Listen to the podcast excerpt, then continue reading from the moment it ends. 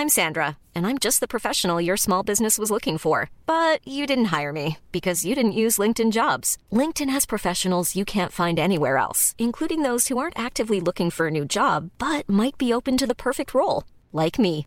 In a given month, over 70% of LinkedIn users don't visit other leading job sites. So if you're not looking on LinkedIn, you'll miss out on great candidates like Sandra. Start hiring professionals like a professional. Post your free job on linkedin.com/people today. Heraldo Podcast, un lugar para tus oídos. Noticias del Heraldo de México.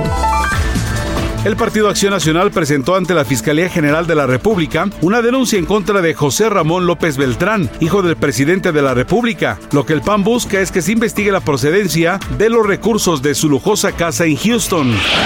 El consejero del Instituto Nacional Electoral, José Roberto Ruiz Aldaña, dio a conocer en una entrevista en el Heraldo Radio que la revocación de mandato tendrá veda electoral. Esto significa que el gobierno federal no podrá promover la consulta. El presidente argentino Alberto Fernández se reunió con su homólogo ruso Vladimir Putin para profundizar lazos entre los dos países. Fernández dijo que sus países están unidos por buenas relaciones de amistad y buscan aumentar la cooperación de los países.